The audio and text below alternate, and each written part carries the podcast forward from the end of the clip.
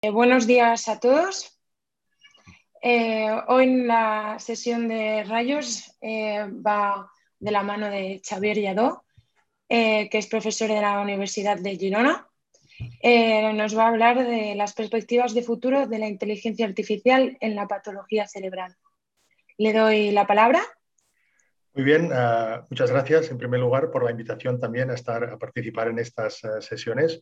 Ah, como bien decía Estefanía, nosotros somos investigadores del grupo de visión por computador de la Universidad de Girona y vais a ver que yo siempre empiezo diciendo que nosotros somos doctores, pero los raros, ¿no? Somos ingenieros informáticos y de hecho vais a ver que, nos dedicamos a, desarrollar herramientas basadas en inteligencia artificial para ayudar al diagnóstico y al seguimiento de distintas enfermedades, usando sobre todo la información de las imágenes médicas de radiología.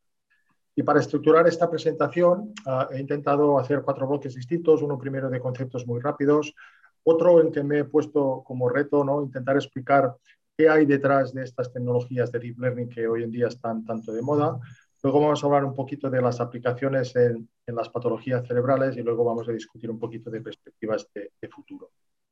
Vamos a empezar con definiciones que seguramente todos vosotros conocéis, ¿no? ¿Qué es la inteligencia artificial? Desde el punto de vista de informática, se define como el estudio de, agentes inteligentes. ¿Y qué entendemos para agentes inteligentes? Pues dispositivos, algoritmos, computadores que, son capaces de percibir información y luego realizar acciones, ¿no? acciones inteligentes para optimizar o maximizar las probabilidades de, llegar a unas fitas, ¿no? unos objetivos. Y de hecho, hemos visto numerosas aplicaciones de la inteligencia artificial en campos como reconocimiento de lenguaje natural, el reconocimiento del habla, como lo vemos en los móviles, la visión por computador o la robótica, ¿no? Es un claro ejemplo los robots autónomos que usan esta inteligencia artificial para, para navegar. Cuando nos referimos a inteligencia artificial, ah, muy a menudo también aparece otro concepto que es el de machine learning. ¿no? Y machine learning nos referimos a técnicas informáticas ¿no? que nos ayudan a dotar de esta capacidad de los algoritmos de aprender. Aprender a través de experiencias o aprender a, través, a través de los datos. Y dentro de las técnicas de Machine Learning nos encontramos con lo que, hoy en día está muy de moda, que son las técnicas de Deep Learning. Y esto vamos a ver que, son técnicas de Machine Learning que aprenden usando redes neuronales. Y luego voy a dar un poquito más de detalle de este bloque de las técnicas de Deep Learning. A mí me gusta siempre relacionar también la parte de Machine Learning con el concepto de Big Data, ¿no? que también sale en muchos ámbitos. Y hemos visto rápidamente que las técnicas de Machine Learning permiten dotar de esta capacidad de aprender. Evidentemente necesitamos datos y el Big Data aquí nos proporciona esta capacidad de tener datos masivos de un determinado problema.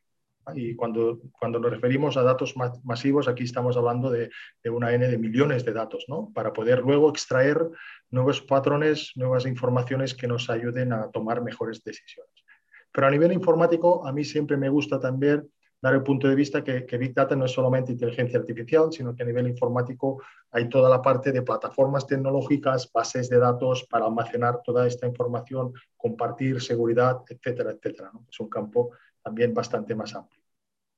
Y hablando de técnicas de Machine Learning, otro concepto que, quería introducir es que eh, hablamos a menudo de técnicas no supervisadas y de técnicas supervisadas. Y aquí la diferencia es que en, las técnicas no supervisadas vamos a aprender a través de los datos, pero no vamos a requerir de, las etiquetas, de lo que decimos en inglés las labels o, el gold standard, sino que vamos a aprender solamente de los datos. O las técnicas supervisadas en que sí que requieren de datos de entrada y de los outputs, de las labels para poder aprender. Y aquí hay un montón de técnicas y las que han cogido más relevancia en los últimos años son las redes neuronales supervisadas, ¿no? que esto liga directamente con el concepto de, deep learning, que hoy en día lo encontramos en numerosas aplicaciones. Y ahora voy a pasar a explicar un poquito el porqué ¿no? del boom de estas nuevas tecnologías de deep learning aplicado sobre todo en el campo de imagen, que es donde nosotros estamos investigando y trabajando. Ah, Voy a empezar ¿no? con una pequeña definición, que ya hemos visto que Deep Learning son técnicas de Machine Learning que van a usar redes neuronales y en concreto distintas capas de estas redes neuronales para extraer información, para extraer características que vamos a ver que serán características de alto nivel, que nos van a permitir representar los datos y solucionar problemas. Y de hecho, el concepto de Deep Learning, el, Deep se refiere siempre al número de capas ¿no? que va a tener esta red para, para aprender a solucionar. Voy a empezar con un ejemplo gráfico, ¿no? que no es, no es, del campo médico, pero que sí que me va a ayudar a, explicar el por qué, ¿no? ¿Qué, hacen realmente estas redes neuronales? Imaginaros un problema de, que queremos uh, detectar caras, ¿no? Vamos a intentar hacer un algoritmo que aprenda a describir lo que es una cara, ¿no? Y que detecte que aquí en esta imagen uh, hay una representación de una cara.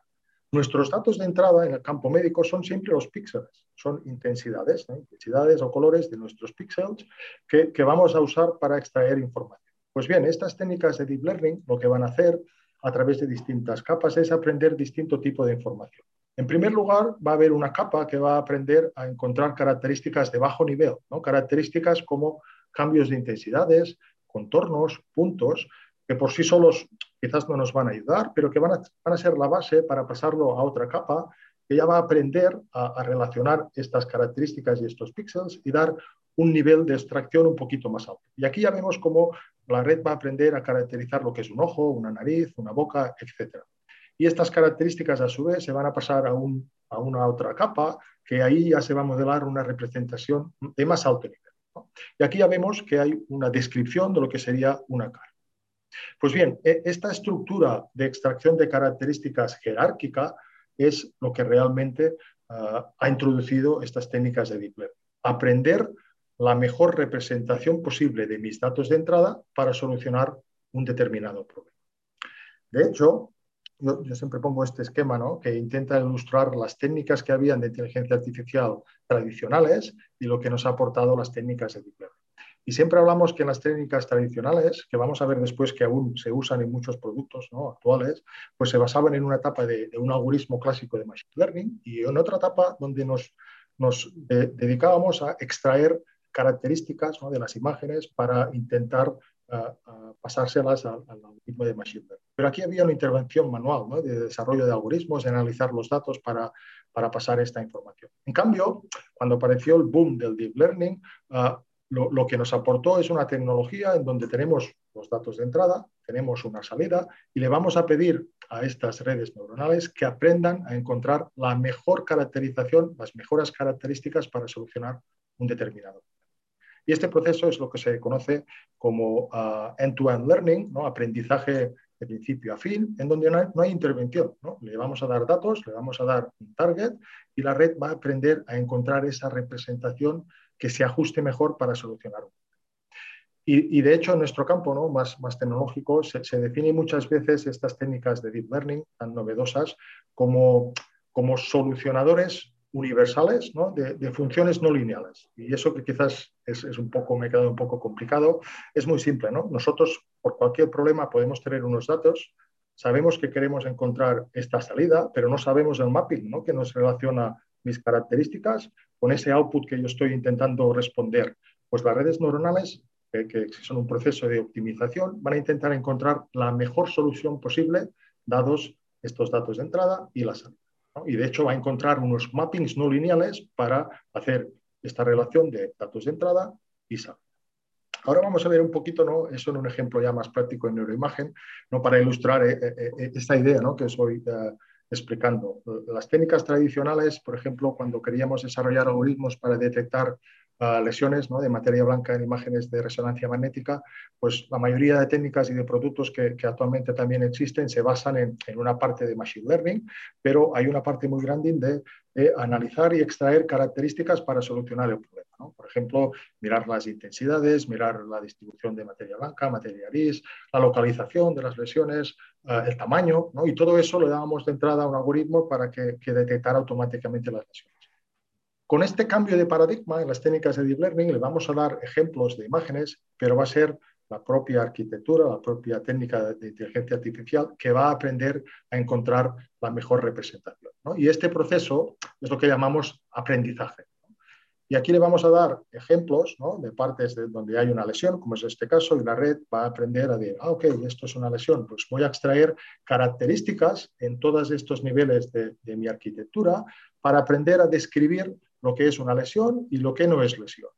Pero lo relevante es que va a aprender uh, por sí solo, a través de los ejemplos, a describir de la mejor forma posible este problema.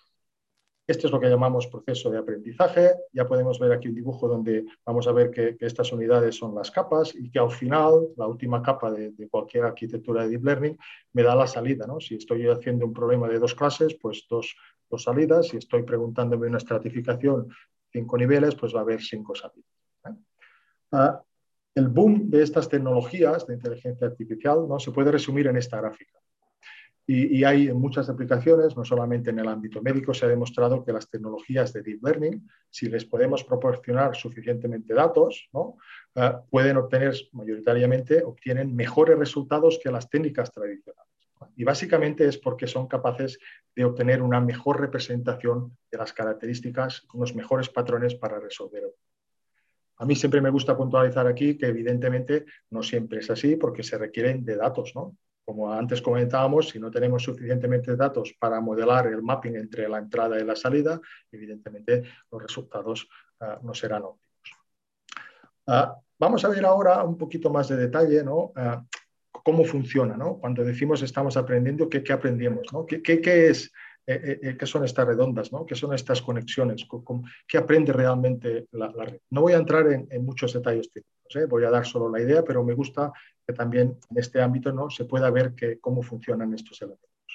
Básicamente, los fundamentos de, del Deep Learning se propusieron ya hace un montón de años. ¿no? son los, los, conceptos básicos de, informática de cómo implementar una red neuronal. A, los años 1950, 50 y 60 hubo el primer boom de la inteligencia artificial.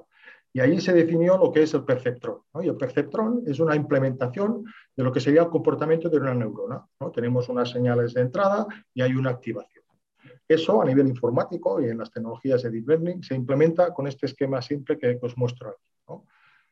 Es básicamente una función que se rige por esta ecuación, en donde tenemos unas entradas, que son nuestras variables, nuestras señales, y tenemos un output, una salida, que va a estar en función, evidentemente, de las entradas, de unos pesos, que son estas dobles de bajas, que van a ponderar cada una de las entradas y luego hay un bias que me va a ayudar a hacer el proceso de activación de esta y, y, la ecuación que, rige este comportamiento de, un perceptrón es muy simple. ¿eh? Vamos a hacer un sumatorio acumulado del producto de cada una de las entradas por un peso. Vamos a ponderar cada una de las entradas para dar una salida.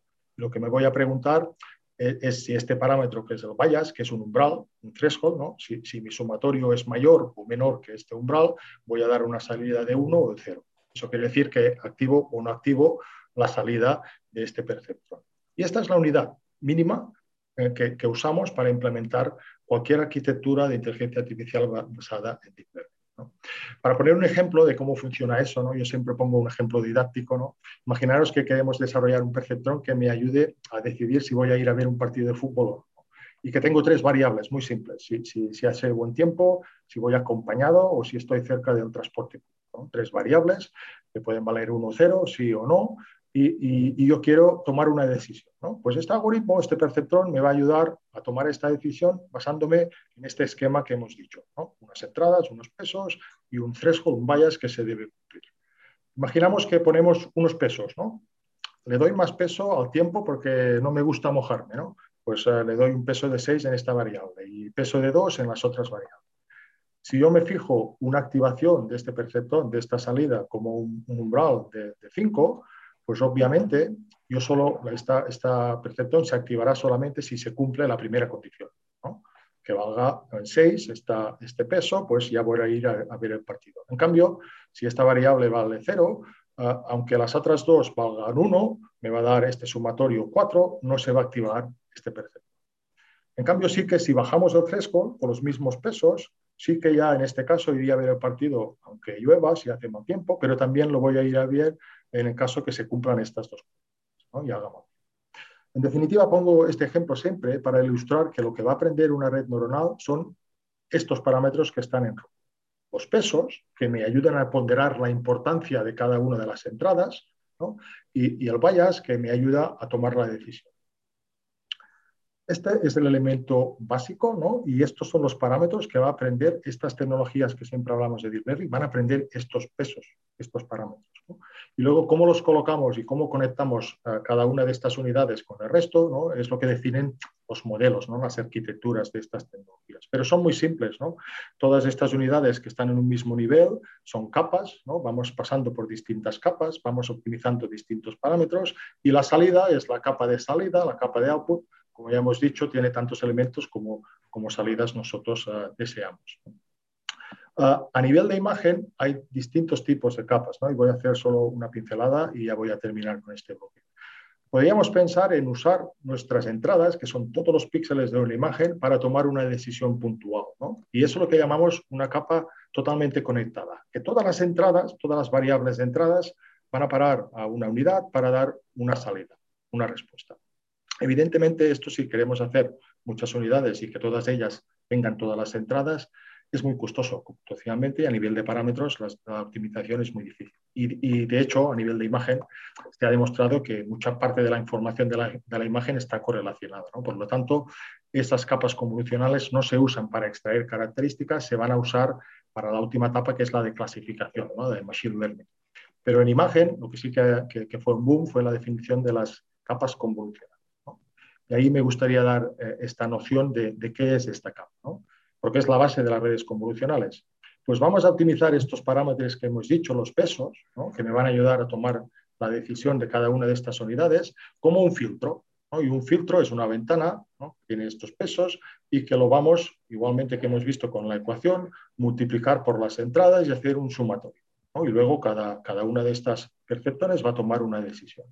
Estos filtros, estos pesos, me van a encontrar, ¿no? proporcionar patrones de relaciones entre las intensidades de las imágenes y los vecinos de estos píxeles. Y aquí es donde hay la clave de las redes convolucionales que aprenden a encontrar patrones a través de las intensidades de las imágenes. Y aquí lo que hacemos es pasar ese filtro por todas las posiciones de la imagen y eso me va dando siempre distintas activaciones en función de estos pesos. De hecho, a nivel de implementación, ¿no? para daros una idea, todas las arquitecturas de Deep Learning no le pedimos que encuentre un patrón de, estos pesos para tomar decisiones, lo que le pedimos es que encuentre muchos patrones ¿no? y le pedimos a la red que aprenda muchos filtros y de distintos tamaños, ¿no? que encuentre relaciones, patrones a distintas escalas en la imagen, ¿no? cosas pequeñitas, cosas más grandes y qué está pasando. Y de hecho esto compone el funcionamiento de estas capas convolucionales. Unos pesos que son unos filtros, una, imagen de entrada, que son las variables de entrada, este producto de cada uno de los pesos por las entradas y me va a dar la salida que, como hemos visto, es la activación de cada una de estas unidades. Estas activaciones a nivel de imagen me va a dar lo que son las características. Esa representación que vimos al inicio, con el reconocimiento de caras, que me va a modelar las características que mejor me van a funcionar para solucionar el problema que yo le esté planteando. Y visualmente ya podemos ver que, estos son los filtros, ¿no? los pesos que va a estimar la red y que eh, cuando convolucionamos y hacemos esta suma ponderada de, la entrada por estos filtros, me va a dar unos mapas de activaciones que son las salidas. Son las características que cuando las vaya combinando con distintas capas, me va a dar esta representación jerárquica de mi problema. En distintos niveles de conocimiento y que me va a dar esta descripción rica ¿no? de las imágenes para luego solucionar el problema de clasificación. Y en las últimas capas siempre estas tecnologías tienen capas fully connected que van a coger todas las características finales de mi representación del problema y van a aplicar una técnica de machine learning tradicional, que son redes neuronales, para darme una salida. Y eso es lo que vamos a entrenar ¿no? iterativamente, dando datos. ¿no? Tenemos las etiquetas de un determinado problema y estas técnicas de inteligencia artificial van a aprender iterativamente. Y la clave de este proceso de aprendizaje es ver que nosotros tenemos etiquetas de estos datos de entrenamiento y que al fin y al cabo este proceso va, a ser un proceso de optimización donde vamos a tener un error, ¿no? cómo, cómo de bien o cómo de mal lo está haciendo mi sistema y a través de este error estas técnicas son capaces de propagar el error que estamos teniendo para mejorar o para cambiar los pesos. Y esta es la clave de estos sistemas de aprendizaje a medida que le voy dando ejemplos, se van actualizando todos estos pesos de los filtros y voy adaptando mi descripción del problema para mejorar este resultado, un proceso de optimización. No quiero entrar en más detalles de este bloque, solo sí que me, gustaba dar pinceladas ¿no? de qué hay detrás de estas tecnologías de deep learning y ahora nos vamos a centrar en estos minutos finales en ver aplicaciones y en discutir un poquito dónde estamos y hacia dónde vamos. A nivel de aplicaciones de, de estas tecnologías de deep learning, Pues ha habido un gran impacto en los últimos años y hay muchas tecnologías que, se centran en el campo de, imagen médica y en patologías cerebrales en particulares a, mejorar los marcadores, ¿no? tener marcadores, por ejemplo, de volumetrías, de lesiones, cuantificaciones en estudios ah, transversales, también en estudios longitudinales. Herramientas también para cuantificar mejor volumetrías de tejido, materia blanca, materia gris o estructuras cerebrales que se asocian directamente con enfermedades ah, neurológicas. Ha habido también un, cambio de campo de aplicación ah, ah, muy relevante también, que es la generación sintética de imágenes. Estas técnicas que os estoy comentando, seguramente lo habéis oído hablar, ¿no? estos fake vídeos, ¿no? que hay vídeos donde automáticamente se cambian la cara del, personaje, pues estas mismas tecnologías que permiten generar datos sintéticos se está usando también en el campo médico. Y en concreto, en neuroimagen, se están desarrollando tecnologías que permiten, por ejemplo, generar sintéticamente unas determinadas modalidades de imagen con el objetivo de reducir costes de adquisición o también se están desarrollando técnicas que permiten generar sintéticamente ejemplos de lesiones ah, con el objetivo después de mejorar el conjunto de datos y, dotar de más datos de entrenamiento a estas, estos sistemas que requieren de datos y de notaciones. Y por último, comentar también un campo de aplicación que se está investigando y desarrollando, que es obviamente no basarnos solo con datos de imágenes médicas, ¿no? neurológicas, sino que se está trabajando en fusionar estos datos radiológicos con datos clínicos del paciente, con datos de laboratorio, con datos eh, genéticos y todo esto ¿no? introducirlo a, un modelo de inteligencia artificial que nos ayude a predecir una estratificación de pacientes o predecir la evolución que tendrá el paciente en un futuro. Y yo creo que este es uno de los campos ahora más actuales a nivel de investigación ¿no? Eh, eh, a nivel mundial, no solamente en el campo de, neuroimagen, sino en todo el ámbito médico. Vamos a, preguntarnos ¿no? esto, hype o hope. A mí siempre me gusta decir, ¿estamos con unas expectativas muy, muy elevadas o realmente tenemos esperanzas ¿no? de llegar a ver esto en la práctica clínica? Ah, nosotros conocemos bastante bien el ámbito tecnológico ¿no? y hice también una búsqueda rápida de, empresas. Y hay a nivel internacional muchas empresas, muchos sectores interesados en avanzar en este ámbito de la inteligencia artificial aplicado a las enfermedades ah, del cerebro. Y os voy a comentar unos cuantos ejemplos de aplicaciones ¿no? Eh, concretas. Por ejemplo, el caso de Ecometrics. ¿no? Ecometrics desarrolla productos de inteligencia artificial para cuantificar lesiones de esclerosis. Lesiones, volumetrías, número de lesión y cambios en estudios longitudinales. NeuroQuant, por ejemplo, entre otros productos, proporciona cuantificaciones robustas de volumetrías ¿no? del cerebro, estructuras, estructuras cerebrales que luego pueden comparar con grandes bases de datos y te pueden dar un valor de referencia. Y eso se usa en distintas enfermedades neurológicas. Otras plataformas como Cumenta o Lea, que también están trabajando en no solamente proporcionar visualizaciones y procesadores de imagen, sino también algoritmos de inteligencia artificial para mejorar marcadores de imagen. Otro ejemplo es eh, el de Kibim, ¿no? a nivel español, que también es una empresa que está desarrollando soluciones de inteligencia artificial para obtener marcadores. Y en el campo de, enfermedades cerebrales, pues también está proporcionando distintas volumetrías, volumetrías en distintos tipos de, modalidades eh, del cerebro. Otras empresas, ¿eh? muchas, Pixel, Brainomics, Quantip, voy a mencionar también Rapid AI.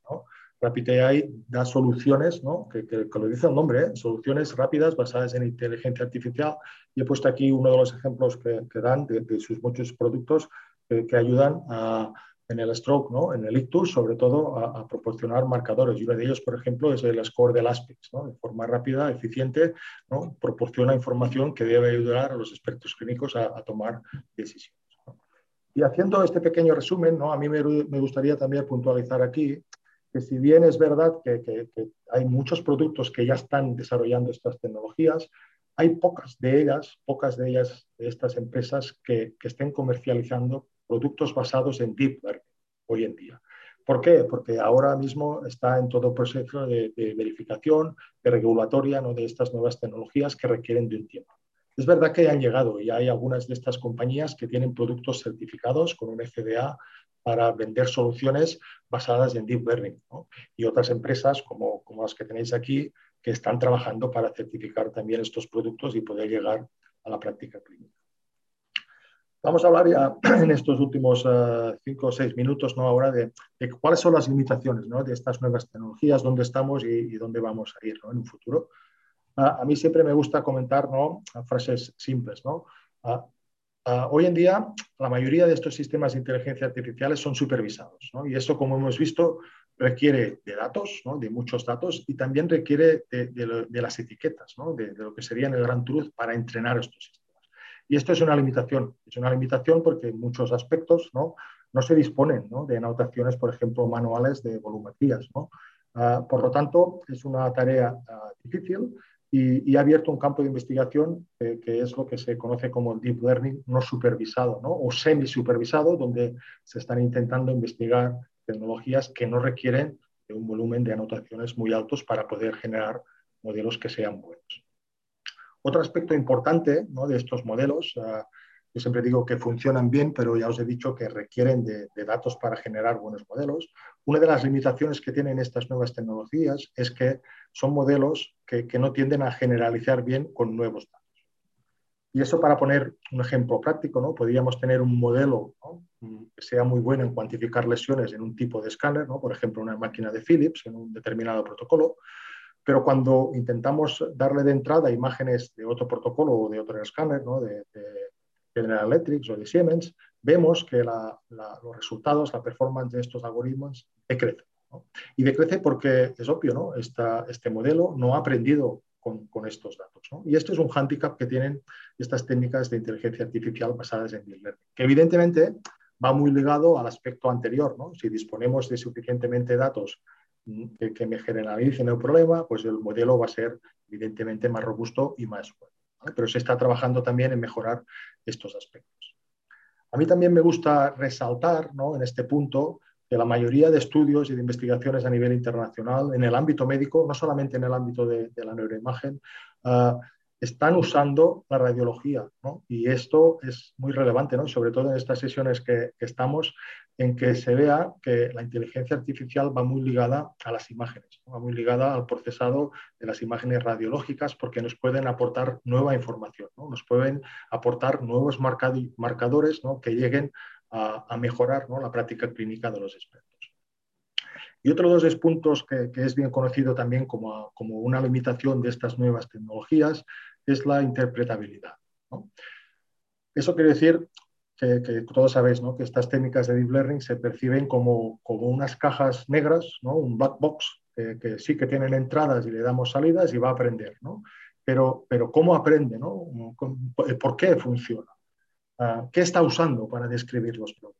Y este es un problema actual de las tecnologías que ha dado lugar en nuestro campo de investigación de una línea ah, muy potente que es lo que se llama Explainable ah, AI, inteligencia artificial explicable, que, estamos desarrollando ya algoritmos que puedan, que puedan visualizar qué son o qué representaciones, qué características, dónde se está fijando nuestro modelo para dar la respuesta a un determinado y esto, ah, evidentemente, esta línea de investigación que, se ha empezado ya en, los últimos años, deberá dar respuestas ¿no? a estas preguntas que hoy en día, a nivel clínico, no la gente se pregunta. ¿no? Tengo estos resultados, pero ah, estábamos acostumbrados a modelos estadísticos donde yo podía interpretar qué estaba pasando y en estas tecnologías, evidentemente, es más complicado.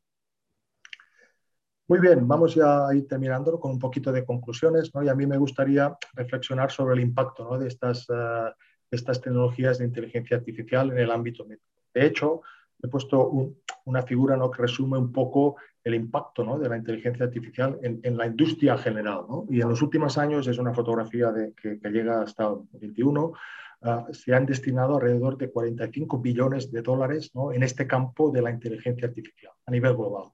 Y como podéis ver, uno de los sectores también que ha invertido mucho es el del ámbito médico, ¿no? del ámbito de la salud. Evidentemente, esto está en, ebullición, ¿no? Está, es un campo que está creciendo y va a crecer, ¿no? Y la previsión es que para el 2025 este campo de aplicación de las técnicas de la inteligencia artificial puede llegar ¿no? a ocupar un sector muy importante, alrededor de unos 36 billones de dólares en inversión. Y eso quiere decir que se está invirtiendo, se va a invertir en el futuro para que estas tecnologías en el ámbito médico, en el ámbito neurológico evidentemente, pero extendible a todos los ámbitos médicos, pueda llegar a integrarse y a usarse en los hospitales. Y me gustaría terminar esta presentación ya para ajustarme también en el tiempo, ¿no? con una frase que, no es mía, ¿no? pero que nos sirve también para, para discutir un poquito ¿no? qué, qué, papel van a jugar estas nuevas tecnologías. Ah, yo comparto perfectamente la primera frase, la primera parte de la frase. La inteligencia artificial no va a reemplazar a los radiólogos. Nosotros que nos dedicamos a desarrollar estas herramientas informáticas, tenemos claro que, van a ser un soporte, van a ser una ayuda Ah, para optimizar procesos, para ayudar a tomar mejores decisiones, para aportar nueva información que ahora no se está usando en la práctica clínica, para reducir costes, para reducir tiempo de inspección. Estas herramientas van a proporcionar uh, o van a introducirse para ayudar en este aspecto. Uh, esta frase va un poco más allá y dice que en un futuro, cuando estas tecnologías vayan llegando a los centros hospitalarios, uh, los radiólogos que, los expertos ¿no? clínicos que vayan a usar estas tecnologías quizás vayan a, reemplazar los que no lo hagan. Esta frase no quiere crear un poquito de, controversia aquí, pero sí que es verdad que en un futuro yo veo que, se debe ir de la mano de la parte de los radiólogos, de los clínicos y de estas tecnologías, que, se deben ver también como una ayuda para que, en definitiva, el objetivo que tenemos todos es que estas tecnologías lleguen a implantarse y permitan avanzar y mejorar el diagnóstico y el seguimiento de, distintas enfermedades. Y hasta aquí uh, mi presentación. He intentado ajustarme en el tiempo y ahora tendremos también lugar para discutir un poquito.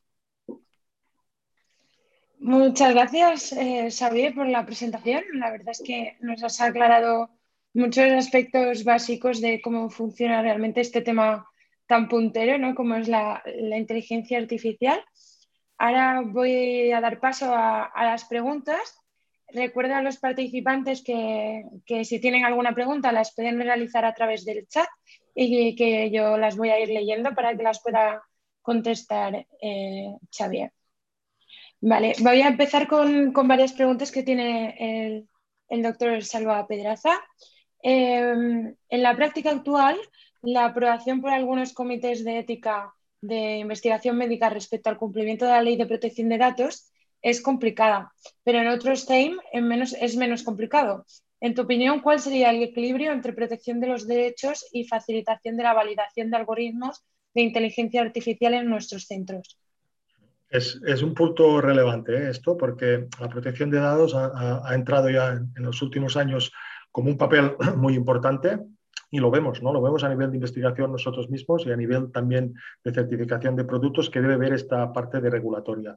Para mí el equilibrio eh, es que, que, se definan estos marcos de colaboración y que se aseguren, evidentemente, se deben cumplir la, legalidad y se debe cumplir que estos datos, que muchas de estas tecnologías requieren del uso de lo que llamamos el cloud computing, ¿no? de, plataformas que están en la nube para, para realizar cómputos, se debe de, asegurar la anonimización de los datos y que estos datos se procesan y se devuelven el resultado en un marco ¿no? de, seguridad de estos datos. También es verdad, y nos hemos encontrado recientemente, en que para, para eh, eh, estudios clínicos y para investigación se debe establecer todo un conjunto de, papeles administrativos ¿no? que, que, van a dar la aprobación del CE, pero se debe en mi punto de vista, equilibrar lo que serían ah, los datos, la regulatoria y encontrar un punto de equilibrio que no suponga tampoco un trabajo previo de volumen muy elevado.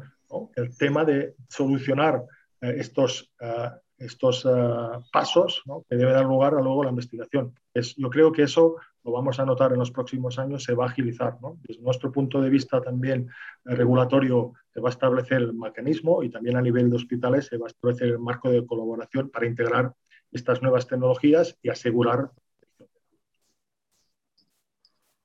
Muy bien. Eh, el doctor Salva Pedraza tiene más preguntas. Eh, nos pregunta que, bueno, en la investigación cada vez usan eh, tamaños muestrales mayores, pero no se pueden hacer estudios válidos en un centro. Sin embargo, en la inteligencia artificial necesitamos Big Data. ¿Tú crees que se debería favorecer la presencia de repositorios de imágenes de millones de personas para validar algoritmos? Totalmente de acuerdo, totalmente de acuerdo. A nivel de, sobre todo nosotros que nos dedicamos en este campo, a nivel de investigación es fundamental, es fundamental tener estas plataformas de datos compartidos para poder avanzar en la investigación.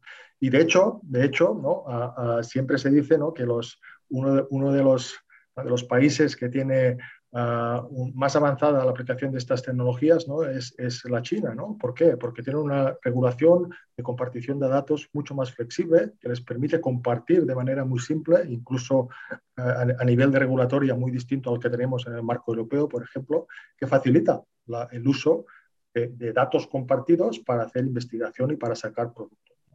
Pero es verdad que debe haber un equilibrio a nivel, yo creo que es a nivel administrativo, a nivel de Unión Europea, y a nivel internacional ¿no? de compartir datos para poder avanzar, ¿no? a que se desarrollen estas tecnologías y que se puedan luego aplicar. Y coincido plenamente en que sí que podemos generar modelos en el ámbito de un centro, pero que esto no va a generalizar, se debe compartir datos y hacer modelos realmente a nivel, uh, a nivel mundial ¿no? de compartición de datos. Vale, seguimos con las preguntas de, de Salva. Eh, Xavi, en la investigación de laboratorio está aceptada la presencia de biobancos de muestras biológicas. ¿Tú crees que se deberían favorecer la presencia de biobancos de imágenes con autorización de pacientes para validación de nuestros algoritmos? Yo creo que esto es un punto que, sí que se debería hacer y de hecho hay países que, lo están haciendo. Hay un, en, Inglaterra, ¿no? en el Reino Unido, hay ya biobancos de imágenes ¿no? muy potentes a nivel de país, ¿no? Que, se, dan, evidentemente con permisos, pero se dan accesos luego para hacer investigación a nivel de centros hospitalarios, a nivel de universidades. ¿no? Ya hay iniciativas en muchos países que están no solamente haciendo eh, biobancos de, imágenes radiológicas, sino que están haciendo biobancos de información compartidas de imagen, información de cliente, eh, de, perdón, de paciente e información clínica también. Y yo creo que debemos avanzar en este aspecto también como país, ¿no? con iniciativas que están saliendo ya a nivel catalán, a nivel español, para poder dar respuesta a esta generación de datos que, se requieren para avanzar. Eh, por último, tenemos una pregunta del doctor Kai Vilanova, que pregunta, eh, Xavi, hay pocas herramientas que utilicemos en la práctica clínica. La mayoría se implantan en desarrollos de adquisición de imágenes. ¿Por qué crees esta poca utilización e implantación con la gran cantidad de inversión y proyectos que desde hace tiempo se desarrollan? Muy bien, e interesante la pregunta, ¿eh, doctor Villanova. Es, cierto, yo lo he comentado, ¿eh? hay muchas aplicaciones, muchos productos comerciales, pero no llegan, no llegan a integrarse, ¿no? Y, y, de hecho estas nuevas tecnologías se están desarrollando y certificando ahora. Yo creo que uno de los problemas principales que hay es cómo llegar a solucionar la integración de estos productos. Evidentemente, estas empresas van a comercializar estos productos, pero se tiene que llegar a, certificar este producto para que pueda ser usado y luego hay un coste económico. Y en nuestro país y en nuestra regulatoria es difícil absorber los costes que se piden hoy en día por estos productos. Además de los costes, ah, está también ligado la integración. Mm, muchas de estas herramientas, como he comentado, requieren del uso de, de plataformas de cloud computing, de acceso a integración, que, no facilitan su uso en la práctica. Y, yo creo que lo que vamos a ver en un futuro es que van, van a empezarse a desarrollar grandes plataformas que se van a integrar a los centros hospitalarios que van a ayudar a esta integración de estas nuevas tecnologías a nivel global para que se use. Y de hecho hay iniciativas ¿no? en el campo de, radiología de grandes compañías como Siemens, Philips, que están, están desarrollando sus propias plataformas ¿no? diseñadas para que cuando se integren en, la máquina de adquisición, en la máquina de resonancia, ya se puedan implantar e integrar un conjunto de herramientas de inteligencia artificial. Pero hoy en día falta el marco, ¿no? Falta el marco y sobre todo a nivel español de cómo se introducen y cómo se adquieren estos productos para usarse en la, práctica clínica. Hay otros países que tienen un funcionamiento distinto y que es más fácil adquirir a nivel de centro hospitalario todos estos productos para que se vayan integrando. Yo creo que hay los dos factores. ¿eh? Por un lado, el coste y, la legislativa que regule cómo pagar estos productos a nivel de la práctica clínica.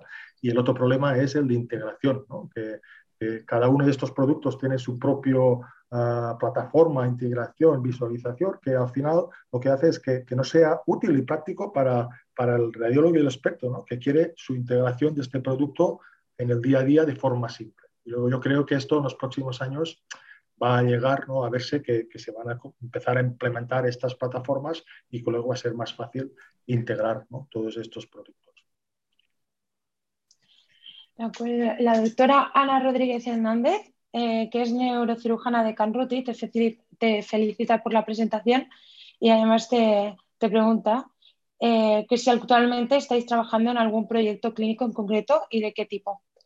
Ah, sí, nosotros en este campo, como, como os he comentado, tenemos más perfil de, procesado de imágenes, ¿no? Pero sí que estamos trabajando en distintos proyectos con colaboración con los hospitales de Girona, ¿no? Por ejemplo, yo personalmente llevo muchos años en, esclerosis múltiple, ¿no? En intentar sacar marcadores de esclerosis múltiple y fusionar datos ah, de imagen de radiológicos con datos de pacientes, ah, datos clínicos, datos eh, de laboratorio, intentar con ese objetivo que he comentado de predecir la evolución de los pacientes. Estamos trabajando también en, temas de, de, stock, estamos trabajando dentro del grupo compañeros trabajando también en el cáncer de mama, en distintas aplicaciones donde vamos, estamos aplicando la misma tecnología, ¿eh? estas herramientas de deep learning para mejorar objetivos concretos. Yo creo que la parte de marcadores se ha avanzado ya mucho en los últimos años. Eh, el boom que está habiendo ahora en los últimos, eh, diría, el último año, par de años, todos los proyectos de, investigación van a fusionar información. No solamente usar la imagen para extraer marcadores, sino ir un paso más allá y fusionar en estos modelos toda la información para poder ayudar a contestar preguntas, ¿no? Evolución de un paciente, estratificación, etcétera. Nosotros estamos en este punto y de hecho dentro del grupo ¿no? hay una, iniciativa de spin-off también en este campo ¿no? de aplicación de, técnicas de deep learning para poder llegar ¿no? en estos productos a la práctica. Yo definiría que dentro del grupo nosotros eh, tenemos un, impacto en neuroimagen y también un impacto en el cáncer de mama, que es donde llevamos más, más tiempo trabajando dentro del grupo con, con nuestros compañeros. No sé si respondo la pregunta, ¿vale? pero explicar un poquito estos estudios que estamos trabajando a nivel de investigación. Bueno, muchísimas gracias por, esta ronda de preguntas. En principio ya no hay más preguntas. Eh, creo que, ha sido una, presentación muy interesante. Además, eh, estamos poco acostumbrados a, hablar de estos temas y son temas que pues, interesan mucho porque porque bueno, prevemos que nos va a cambiar mucho la forma de trabajar. Eh, no sé si Salva quería, quería, decir algo antes de, dar por terminada la sesión. Sí, yo creo que, bueno, primero, gracias Estefanía por tu moderación y Xavi, una presentación magistral, muy bien, muy bien. Y yo creo que lo que hemos aprendido ah, fundamentalmente es eh, darnos cuenta de que si ahora es grande el campo de la inteligencia artificial, va a crecer, has dicho, 36 billones a nivel de imagen, o sea, mucho más de lo que es ahora. Y que sobre todo la, audiencia que está aquí, que son sobre todo personas que se dedican a radiología, medicina nuclear y ciencias asociadas, es que somos la vanguardia, somos la vanguardia. Es decir, en medicina la inteligencia artificial se está utilizando en cada área de la medicina el, la imagen. Por lo tanto, y es porque es muy importante la imagen. Por lo tanto, tenemos que darnos cuenta que somos la vanguardia de la medicina. Después nos has dicho lo que otros autores has comentado, ¿no? Que la inteligencia artificial ayuda a hacer cosas que ahora no hacemos o que son lentas y lo vamos a hacer mejor, ayuda y que lo que vamos a pasar es que lo que va a pasar es que profesionales que utilicen la inteligencia artificial sustituirán a los profesionales que no utilicen la inteligencia artificial. Pero al final nos has dado cinco tareas, nos has dado homeworks, Xavi, nos has dicho, tenemos que arreglar cinco cosas. El entender las cosas, el a ver si tenemos un gran big data, el que tenemos biobancos, cómo hacemos para cumplir los derechos, la ley de protección de datos y después lo final, ¿no? Eh, la integración cómo hacemos un sistema para integrar eh, que el sistema sanitario pague eh, las nuevas aplicaciones. Por lo tanto, estamos en la vanguardia, pero nos queda trabajo por hacer. Por lo tanto, oh, muchas gracias Xavi y Estefanía. Y si queréis, solo recuerdo que el lunes la siguiente sesión es de la doctora María José Cortés, que nos hablará un recuerdo de cómo son las vías de las metástasis en general en el cuerpo. Estefanía, gracias. Xavi, muy bien, gracias. Gracias también por, la oportunidad ¿eh, de, de, hacer esta presentación y dar este enfoque distinto que quizás no estáis acostumbrado, más tecnológico, pero también no le he pasado bien. ¿eh? Muchas gracias. gracias, Estefanía Xavier. Venga, que todo el mundo tenga buen día. Gracias a todos.